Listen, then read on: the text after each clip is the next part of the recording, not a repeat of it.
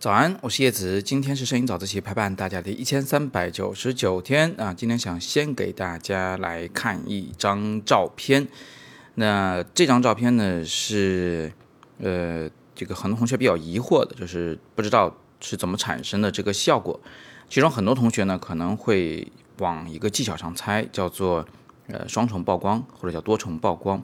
意思呢就是在同一张底片上曝光两次，把影像叠加在一起。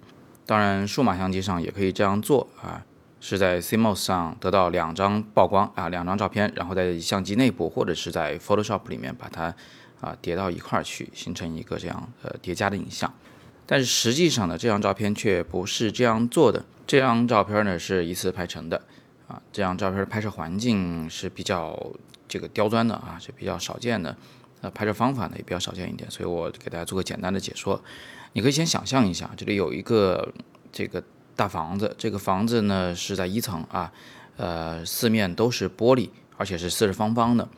然后姑娘所在这个位置呢是呃四四方房子的一角啊一角，然后我站的位置呢是这个房子的外侧，在这个角度看过去呢，这姑娘的身后是有玻璃的。你看有那么五扇玻璃窗，对吧？嗯，落地的。而在这姑娘和我的相机之间呢，其实还有一面玻璃窗。嗯，你可以看到画面的最左侧和最右侧就是这个窗的窗框。那这样一来呢，我拍的这个景啊，就变成了四层。你们数一数啊，第一层呢是面前的这个玻璃，第二层呢是这姑娘，第三层呢是后边背景中的玻璃窗，第四层是远处的那些绿植。啊，有四层在这里同时出现，而近处的这一层的玻璃上会反光。呃，你可以看看现在这姑娘不是低头玩手机嘛？你顺着她那个眼神的方向啊，透过手机再往右下角看，你会看到那里有一些那个花，白色的花啊，深绿色的那个呃叶片，就那个图案啊，那一个影像其实是我面前的这个玻璃上的反光所造成的。那这个反光上的事物呢，它是第五层这个影像。你看，这样一来，整个画面就会变得特别的丰富，影像一层一层一层的叠加在一起，嗯，层次感很丰富，而且呢，呃，也一点都不无聊，有充沛的肌理啊，充沛的纹理，能让我们去细细的品味。呃，房子、玻璃和绿植呢，就因为这几层的影像，特别是这个反光啊，就完全交织在一起了。那姑娘呢，由一个清晰的影像，就变成了一种，呃，好像有点清晰，但好像有点模糊的这么一种感觉。它的意象会更强一点，呃，想象空间会更强一点。那拍摄这样的画面的时候，呃，除了这个观察，除了这个拍法上以外啊，最难的一点其实是。你要让近处玻璃上的反光呢，既出现在姑娘身上，又不要这个太挡住关键的部位啊。这个画面里哪些是关键部位呢？我觉得，呃，首先呢，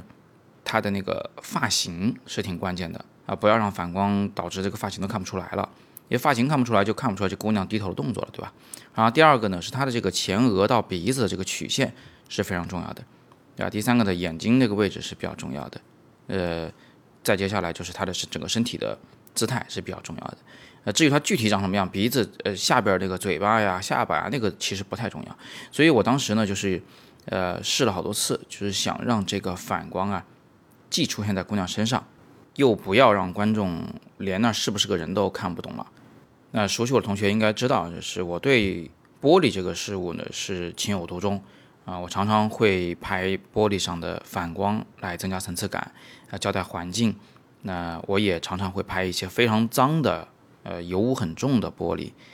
它实际上提供的也是一种层次感、一种肌理、一种质感，让画面会变得更丰富。呃，最后呢，给大家看一个类似的，但是形成原理完全不同的照片，是新瑶同学拍的。他这个呢是胶片啊，是真正的双重曝光，是。在这个绿植比较多的环境中拍了一张照片，然后呢又拍了一个含有人物的照片，两个照片对战在一起啊，形成了一种类似的结果，但是拍摄方法却跟我的刚才那个反光的呀是完全不一样的。那么今天我们可以学到些什么呢？啊，我觉得至少大家可以学到一点，就是这个双重曝光也好啊，用玻璃的这个反光来叠加也好，被叠加的这两个元素啊，一个要是一种质感，比如说粗糙的树皮啊，比如说全都是小花；另一个呢，得是一个特别具象的东西，比如说一个楼房、一个烟囱、一个人物，一个抽象的，一个具象的叠在一起，这个照片才能看。如果是两个抽象的叠在一起，就好像整个画面什么都没有一样啊！如果两个具象的叠在一起，就是乱成一团。好，那今天我们就简单的先学这么多啊！今天是摄影早自习陪伴大家的第一千三百九十九天。如果你喜欢的话，请点亮再看，这是对我最大的支持。我是叶慈，我们每天早上六点半，微信公众号“摄影早自习”，不见不散。